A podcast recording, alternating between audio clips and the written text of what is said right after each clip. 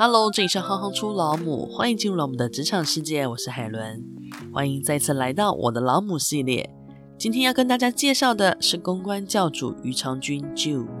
曾经她只是个打工的小妹，最基层的企划菜鸟，如今她是国际各大企业以及品牌指定的星宇国际创意公关公司的创办人，并担任中华民国马术协会常务理事。以及台湾 SPCA 台湾防止虐待动物协会理事，曾经举办过跨精品、时尚、美容、银行、汽车、酒商等顶级客户群的各类活动，并获得全球最大酒商帝亚吉欧集团亚太区行销公关创意冠军，台湾第一家公关公司连续两年到法国利曼参与盛会与宣传，同时也是美国塞班岛第一届国际电影节协办的顾问团队。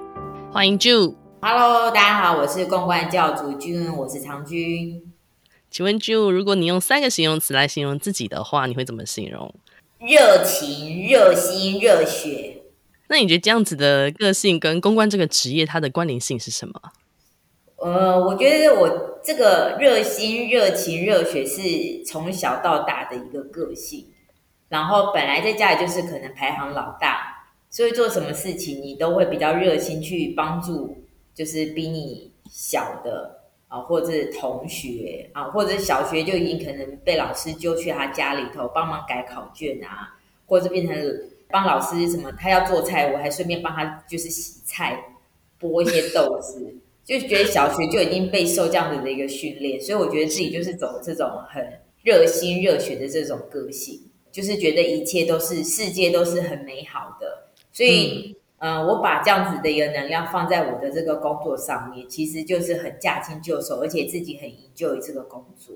就很多人会觉得，哎，公关行业可能会很辛苦啊，很操劳啊，或什么的。可是我自己做，我自己是觉得还蛮开心的。有适性发展，可不可以这样讲？呃，一些客户啊，也会说，哦，你不太像是做公关的，或他印印象中的一个公关人的一个感觉哦。其实因为这个就是我喜欢做的一个工作。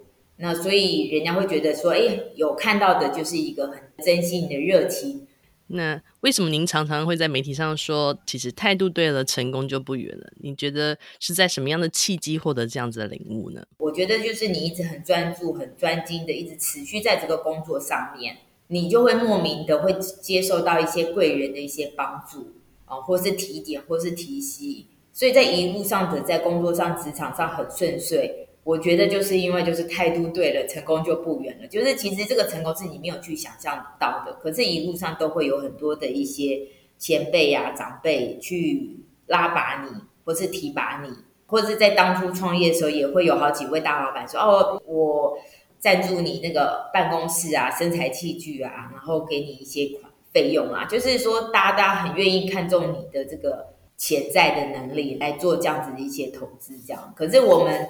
呃，工作我们还是比较踏实的去做，并不是说我今天哦，好像光鲜亮丽，可是实际上你很快的破灭。嗯、呃，职场里面，我有时候你去翻出来，就是说很多年前的一些杂志报的，你可以看到很多人其实都消失在这个产业里面了。嗯，尤其是我们时尚的产业，我觉得这一段很值得，很值得年轻人参考，因为或许他们在做工作的过程当中，他不确定自己。那个所谓的专注度出来的时候，他累积到的经验、累积到的人脉会是什么状态？可是，就反观您刚刚跟我们提到的那一整段，就是当你在那个专注，当你在那个信任的慢慢累积的时候，那个就是所谓的态度。当这个态度被别人看见、被别人认可，那也就会到你所说的成功就不远这个状态。对，像我有一个客户啊，就是 Native，那这位老板是我小时候玩滑板店的老板。居民哥，所以当有一天他来找我说：“哎，Jill，我有一个 case 要给你的时候，他说我关注你很久了，哦，你都是在这个产业里面就是这个生根发热，然后所以当他把案子给我说，我是一种很很很感动。我其实很多客户带来找我说，我都会一种感动，我就说哇，这是我小时候的大哥，我很崇拜的大哥，他现在他这个品牌居然要要交给我做，我就觉得哇，是深感荣幸。对，哦，或者是我们近期的有一些这个可能是这种百亿的。的这种客户来、嗯、特别来找我们，就是很 private 的这种会议。嗯嗯，嗯。那我是在这个领域里头，就是一直走，一直走，一直走，就是在这一块也是很多人的肯定。那走着走着走着，你就会看到那个果实。这个果实是你原本是看不到的，你就是必须一直走着走着走着，然后就诶，就有很多的一些好运气来。你讲这段很像是我们之前电影美术老母，他曾经也是提过类似的话，真的哦。对，他跟我们提过一个纪录片叫《挖玉石的人》，嗯，对，他在讲说，很可能有些人终其一生都在挖玉石，但是他也挖不出。一个什么结果？可是唯有你不断不断的挖，你才会知道那个最后的你会得到的是什么。对，所以我觉得跟你讲的这个非常的契合。刚聊了您的职场，那可不可以请您跟我们谈一谈母亲对您的人生或是职业上的影响？我母亲她是年轻的时候非常的时髦，然后她自己还有开过那种 bar，所以在那个年代是非常的前卫。然后她永远都是那种旗袍、迷你裙，然后身材很好这样。我爸是台北人，然后他到中立当兵的时候就认识了我妈，然后就追她。那我爸又是那种又高然后又帅，然后那时候也是好多块腹肌哦，就是骑着那种野野狼。那我爸那边是外省的那个第三代。嗯，所以就是我奶奶是很厉害，就是那种模范母亲，常常有很多的匾额，常常去受奖。说我 我奶奶是。什么都会的那种，十八也会做旗袍、做饭菜，然后很会孩子又教的很好，她就是那种一直不停的就是接受表扬的那种妈妈。那我妈妈是那种时髦的年轻女性，所以她当嫁给我爸的时候，就变成就是好像嫁入那种你知道相夫教子环境里头。所以在那个时候，我妈就觉得，就从那种年轻的那种小姐，就突然变成说你要洗衣服，然后还要照顾孩子。然后那个我奶奶要叫他们说，哎，要学着揉面团，然后做水饺、做饼，然后做月饼，各式各样的，你全部都要会做。除了就还好没有叫我妈就是车衣服，可我妈那块也很厉害，就还好她好像有这种天分。所以其实你小时候你你接触的时候，你会觉得说啊，这个就是妈妈要做的事情，你不会觉得有什么不一样。可是长大之后才发现说，哎，其实妈妈的这个才华，我自己有被。呃，怎么讲？受到影响，就像我，我很会做菜。其实从小我妈从来没有让我们进过厨房，可是你从小是在外面可以看到妈妈就是会做好多好多的菜，很快速的，然后给我们吃，然后变化很多的菜色，大家就没有想到说，哎，你居然会做，而且很喜欢做。所以我觉得这个就是可能妈妈嗯有影响，然后甚至自己会回想，就是回忆一些喜欢。做的一些菜，或者我妈妈买菜的那个技巧，哦，怎么样去菜市场传统菜市场买菜，从头走到尾，只要走一遍，我菜全部，我们菜可以全部买好，马上知道说我们要做什么菜。我妈会把它教给我们的技法，一二三去运用到。所以就是说，小时候你会觉得爸爸超厉害，可是，在长大之后，你会发现说，哎，其实妈妈就是更厉害，因为她一个人可以带四个小孩，然后还可以帮我们，就是就是喂得饱饱的。所以我觉得这个是妈妈就是很厉害的地方。我觉得这个能干用在职场上 或是人身上，我觉得都是很方便的。或或是说我的爸妈他们可能我们又出去唱 KTV，我妈很喜欢给人家小费，超爱给小费，然后也会影响到我们，就是很大方，就是会给小费这件事情。嗯，所以这个在职场上面，我觉得也是多多少少的一些隐性的一些影响。嗯。我觉得这个跟当老板，你是不是很大气？我觉得也很有关系。你能不能做一个老板，在这一块这些小细节，我觉得也是蛮重要的。虽虽然说一开始那个点是所谓的给小费这件事情，但他背后的出发点是，他会帮别人多想一些。有施比受有福，只有这样子的一个能力可以去做这样的事情啊。呃，没有去细想的时候，你不会知道。母亲对你的人生影响，因为其实母亲跟我们，我不知道，就是相较之下，或许父亲也是影响很大，但是那个亲近感，母亲可能再多一点。但是你不去细想的时候，你不会认真察觉那个母亲对我们自己的影响会是什么。在家里嘛，一定是爸爸在外面赚钱，他一定是他讲话就是最大声嘛。对，所以你就会永远觉得是爸爸最厉害，妈妈都被打压。然后妈妈都照顾，就要要洗衣服，然后起起来就是喂吃的，准备便当，然后赶着你上床睡觉，明天要早上早起。妈妈都是要做这种工作，所以不会觉得妈妈这角色很重要。实际上，这个角色是非常重要。可不可以跟听众分享一下，就您 based in Taiwan，然后参与国际活动最难忘的经验是什么？有一次是在睡梦当中，晚上十一点，我已经上床睡觉，我接到一通电话说：“哎，你下个礼拜有没有事？”然后我看一下行事历，我说：“哦，OK，有空。”他说：“好，麻烦你就带几个人，然后录影师、摄影师，然后你还帮我带什么海报从台湾。”我们就这样一行人，然后他们帮我们订好了机加酒，我们就飞到美国塞班岛去。啊，去那边，大家问我说：“哎，我们要做什么样的工作？”我说：“不知道，我们就是知道说那边要办个电影节，我们就去飞去那边去，等于是像我就是个顾问，我去协助他们把那个活动给办好。嗯、然后不讲他们整个的规模，结果飞过去，其实我们就短短的一个礼拜，扣掉前后啊那些时差。”然后我们就做了五百人的晚宴，就五天的时间，然后休息一天。我们隔天再做这个红地毯受赠，就是星光的地毯，然后再加这个受赠典礼，再加八百人的晚宴。哇，对，你就觉得不可思议。而且一开始过去的时候，五百人的晚宴，五十桌要怎么去做？客人要怎么去分配？对，其实，在那个时候我飞去的时候没有。那马上在那边的话，就要中文、英文的跟当地的这个所有的这个伙伴，从饭店的 VIP 的车子，对，各各个方面的去谈，就在那个塞班岛谈，然后他们可以在不到二十四小时把我所要的需求全部写出来。那我其实就是 train 当地的人怎么去做接待，然后甚至是桌子上的这些 display 要怎么去，然后节目的流程怎么去运作。其实就在那短短的时间就把它做出来，这根本就是个临时拆弹的工作哎。是的，就是非常拆弹。其实就是说还好，就是当地的团队就是非常的强大。对，有你这边的经验，马上去做整合。是的，是的。嗯、那当然，当地的那个投资方是中古人才，就是直接我就给你拼了。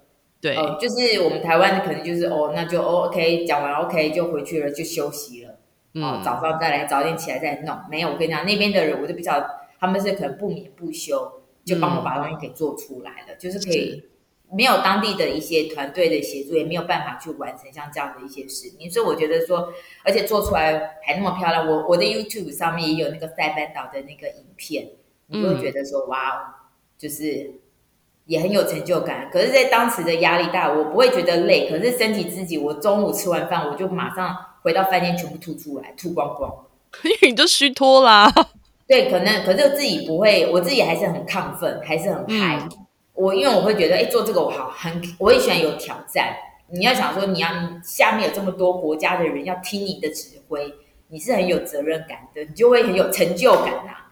对，然后就要把事情给做好。真的，那次回来，大家就是说，我们去的那一天，我们就整整在家里躺了，昏睡了两天。因为你还有一些其他的有趣的经验，对，泰拳跟马术是你的兴趣。你觉得这两个的兴趣的经验有没有对您的工作带来什么样的启发？嗯，有诶，我觉得就是呃多元吧。你可以看到说，在泰拳把他们自己的一个文化去推播到世界，让全世界看到，所以全世界人都流行去学泰拳，学木泰。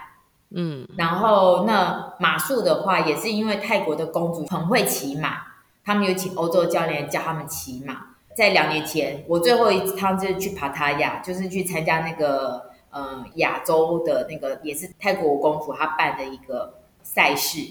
你可以看到说，她在第一年办的，在曼谷办的那个泰国的公主杯。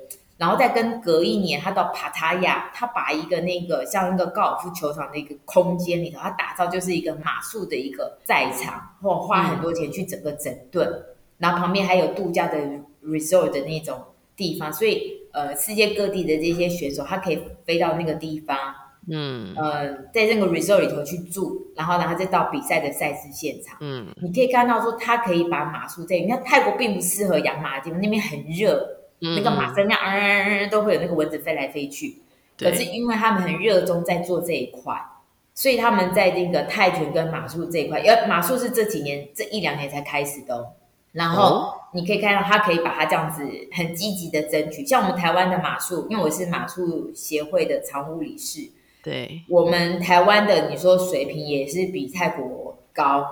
然后可是我们的地没有他们的大。或者说我们没有去这样的整合，可是很快速的，不管是大陆那边或是泰国那一边，很快就会把我们给取代掉。嗯，我们原本在台湾在国际上有点在马术圈一点点地位，因为我们至少都会拿前三名。对。可是很快的在，在呃，因为他们有呃公主的这些或者政府的这些支持之下，他们很快就可以就又把台湾的优势，我们一点点的优势就咻，很快就会没有了。哦，这就是我我看到的一个。那我曾经我有从台湾买了一个八角擂台，然后寄到普吉岛，然后是他们第一场在沙滩上面办的一个 MMA 的赛事，那一场就是很欢乐。不是说只是在比赛而已，我们旁边的一些周边啊，然后轰动整个那个普吉岛，然后每每一个健身房都很热闹，然后甚至到那边的话，大家说哦，你是 from 台湾然后大家都觉得哇，觉得很不错，你就会觉得说，哎、嗯，其实，在那边做的一些些的一些运动赛事，可以就是可以变得那么响亮。那在那个马术的话，这方面的话，我也是跟着呃一些台湾。去参，只要我去参加的台湾的马术队，就会觉得啊，长俊姐来了，大家就很认真的比赛。因为只要进前三名，我都会帮他们发新闻，那他们的能见度很高，那他们可以拿着新闻报道，可以去申请大学，然后申请奖学金。那你就会觉得，哎、欸，好像你做这件事情，呃，也有帮助到别人，你所以你自己也很有成就感。嗯。所以其实好像所有的东西都是发自于热心助人这件事情，嗯，不管是从泰拳或者是从马术这一方面，其实出发点都是从热心，然后 热血，对，去成立的这样子。嗯，那如果你有机会跟刚出社会的自己说一段话的话，你会说什么呢？呃，跟江志成一样的，就是初衷、初心，嗯、莫忘初心。所以像我会很呃每一个。带领我的老板啊，或者是我的前辈，我到现在都是会呃很感恩在心。就是我们现在甚至我们都会经常的一些联络或是联系，也是哎在工作上职场上的话也是一样，就是你不要去忘本，这是还蛮重要的一件事情。因为像我我我先生这边，我公公也是一个很客气，他是受日本教育的一位电影人啊，电影导演。那你可以看他在做人处事这一方面，我公公已经九十岁了，你可以看到他有很多的一些福报福气，所以我觉得这个也是一个很棒，就是让你在为人处事的上面，可能要更可以去更例行去做这件事情，嗯，去建立那个善的循环。对对对对对对对，哇，非常感谢你。不会。听完今天的访问，你是不是也更了解公关的领域了呢？谢谢 Jill 如此真诚的分享。